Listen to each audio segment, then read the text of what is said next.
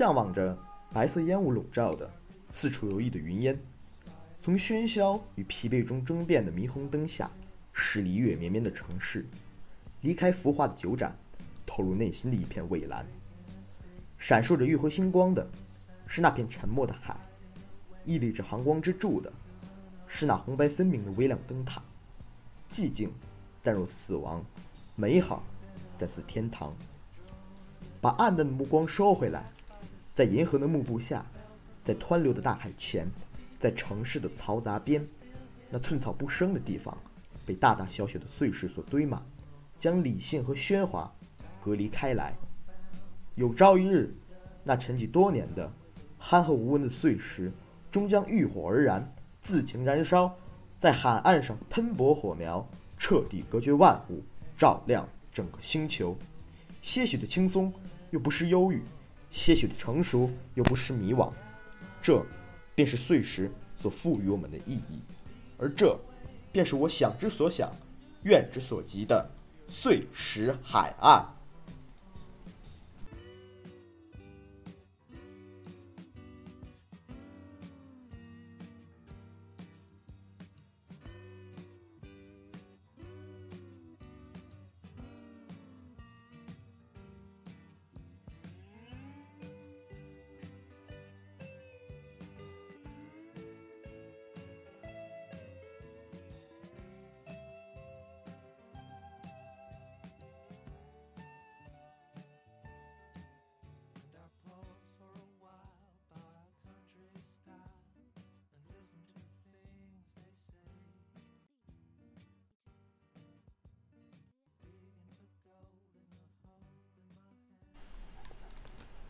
乘上抵达海边的云烟，做一颗等待燃烧的碎石。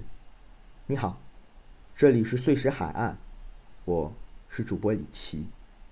在这里，我会与你分享我所喜爱的文章、诗词和音乐。我想请你一起与我沉浸在一段时间、一个地方、一件事情里，感受不同于生活的世界。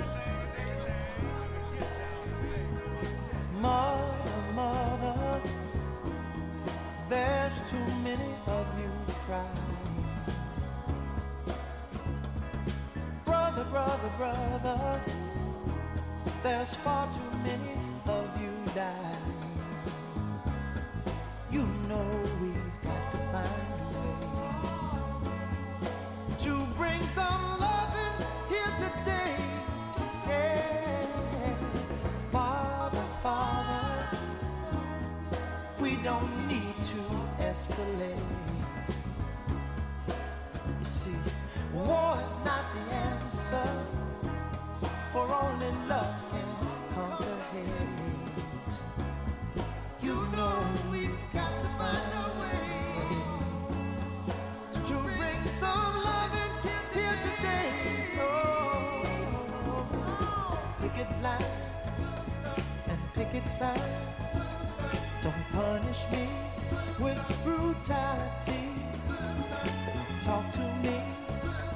so you can see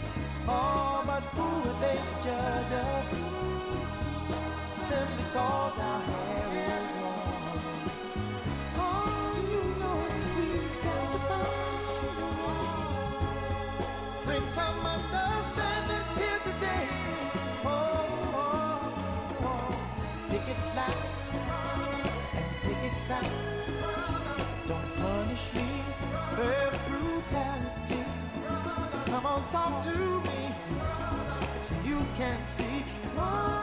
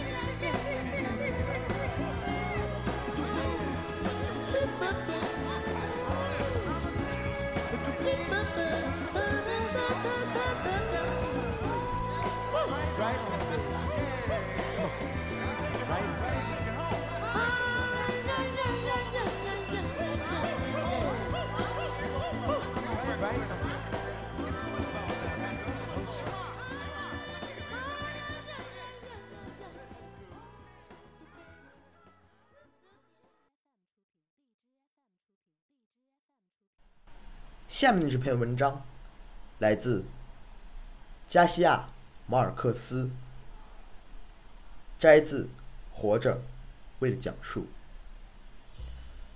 那年年初，按照和父母的约定，我去波哥大的哥伦比亚国立大学法律系报到，住在市中心弗洛里安街的一栋善宿公寓里，房客多是来自大西洋沿岸的大学生。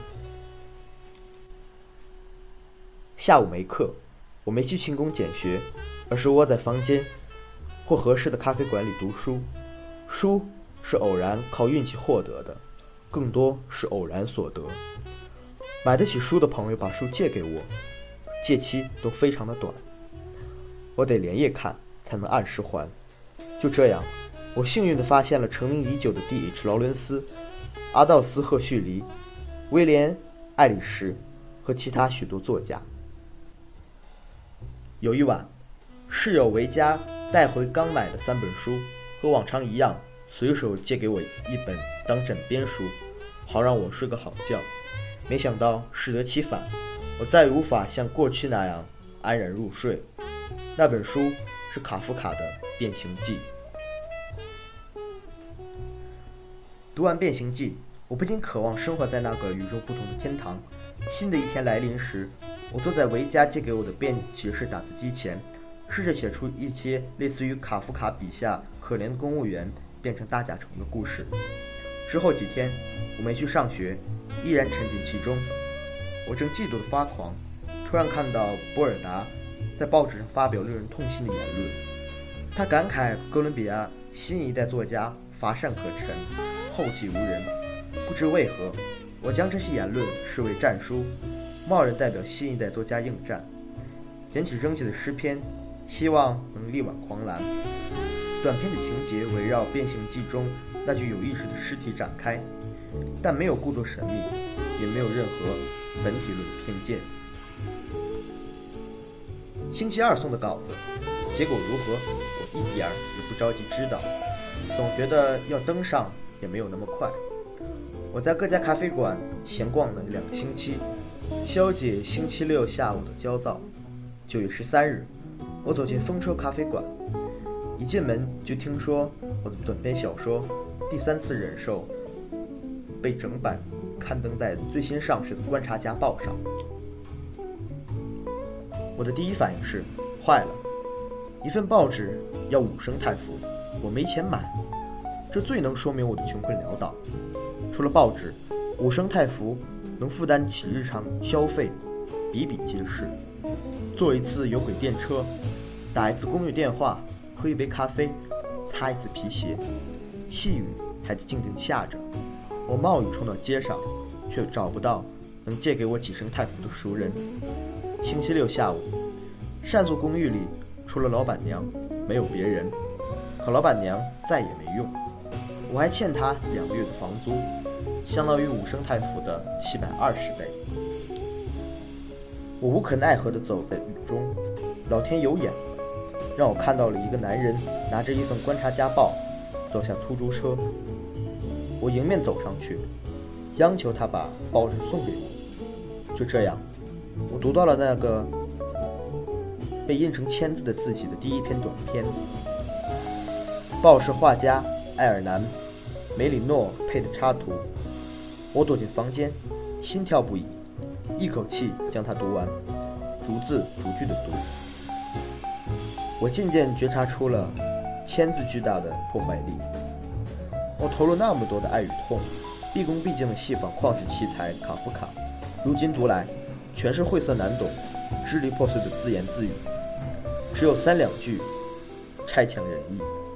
时隔近二十年，我才敢再读一遍，而我的评判，尽管心怀同情，更加不宽容。